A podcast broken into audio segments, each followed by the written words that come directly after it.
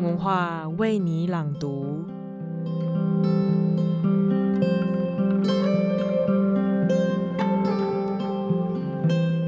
当你听到“老人”这两个字的时候，心中浮现的是什么形象呢？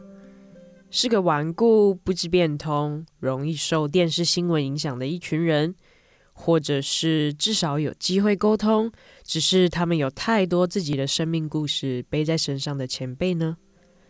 本周朱天心的专栏将来聊聊被年轻人认为最容易受洗脑的长辈世代。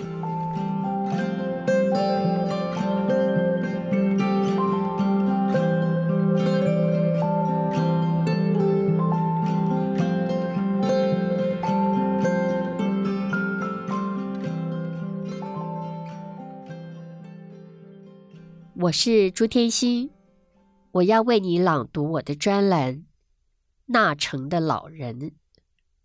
两年多前接这个专栏的第一天，我就为自己定了一个前主题：纳猫、纳人、纳城。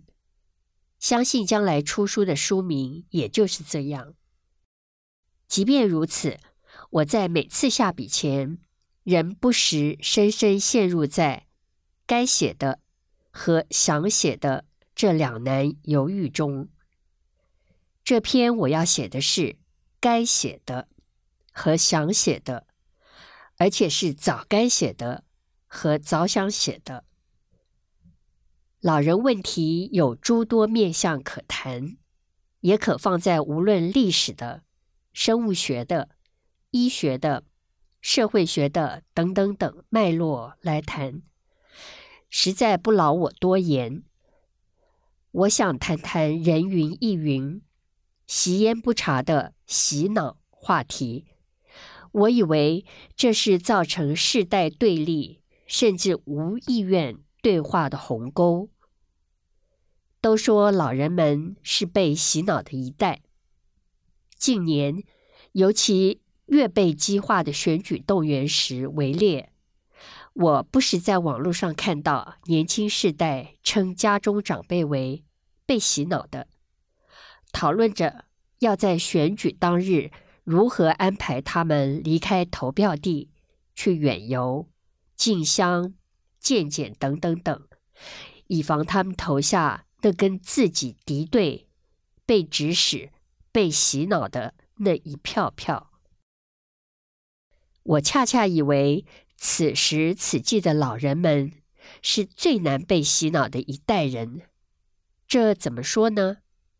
让我简单描述一下：他们是生于战争中或后，对战争有记忆或常有耳闻。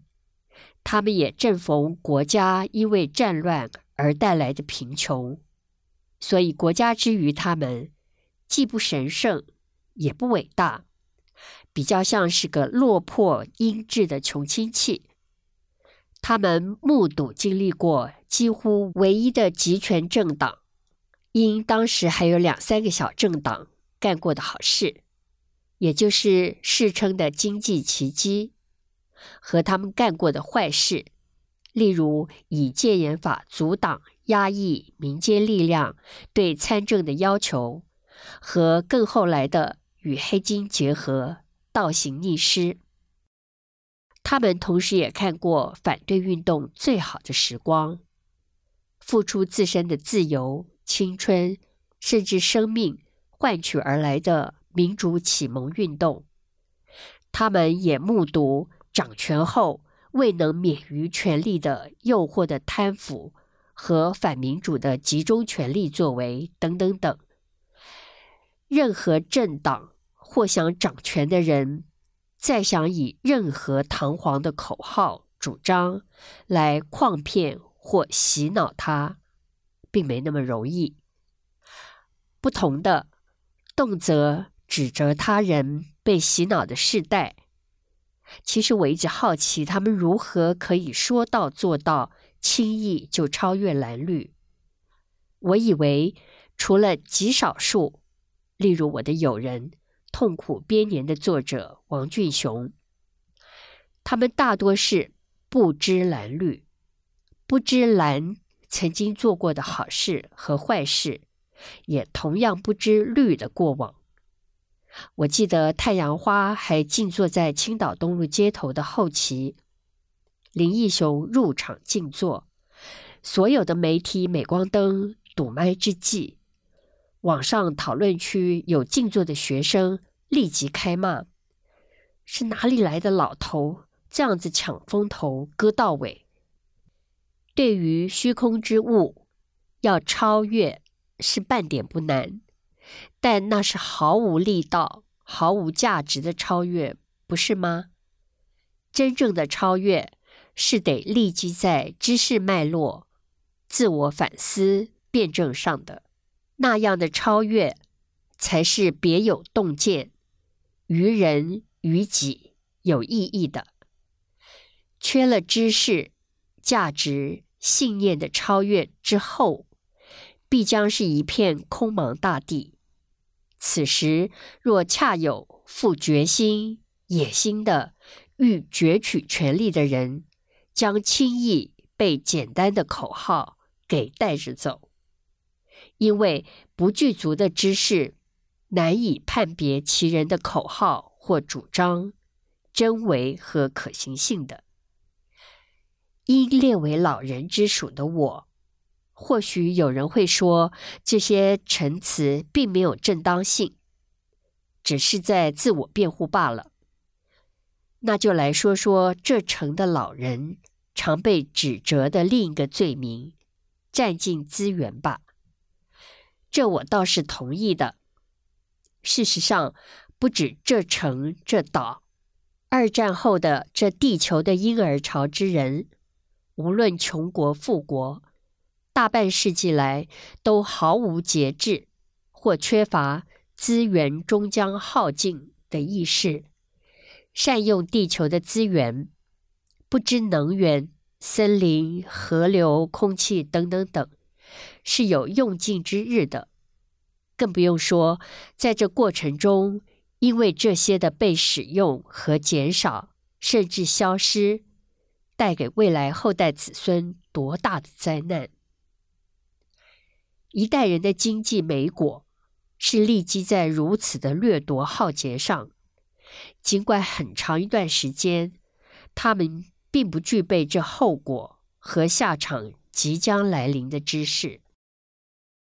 不知者不完全无罪，这理当是在我们的余年应该好好努力弥补的。当然，我知道一代老人们被指责的占尽资源，并非指我上述所说，而仅仅只是小鼻子小眼的，在指责社会上公司领域架构下不肯退休、不肯让位，或退休了让位了领退休金的老人们。例如，作为自由撰稿人的我。也曾被后辈指为占位子、把持等等等。为此，我刻意十年来不在主流媒体投稿发表，只每隔三五年在寻常的台湾出版社出书。对一年要出上数百本的出版社，我应当也没挡了其他谁的出版之路才是。我更想说。要指责，应该对准那些尸位素餐、无法把饼做大的统治者，而非彼此。又或，其实我们应该认清并省思，这地球打一开始就从没准备养那么多的人类吧。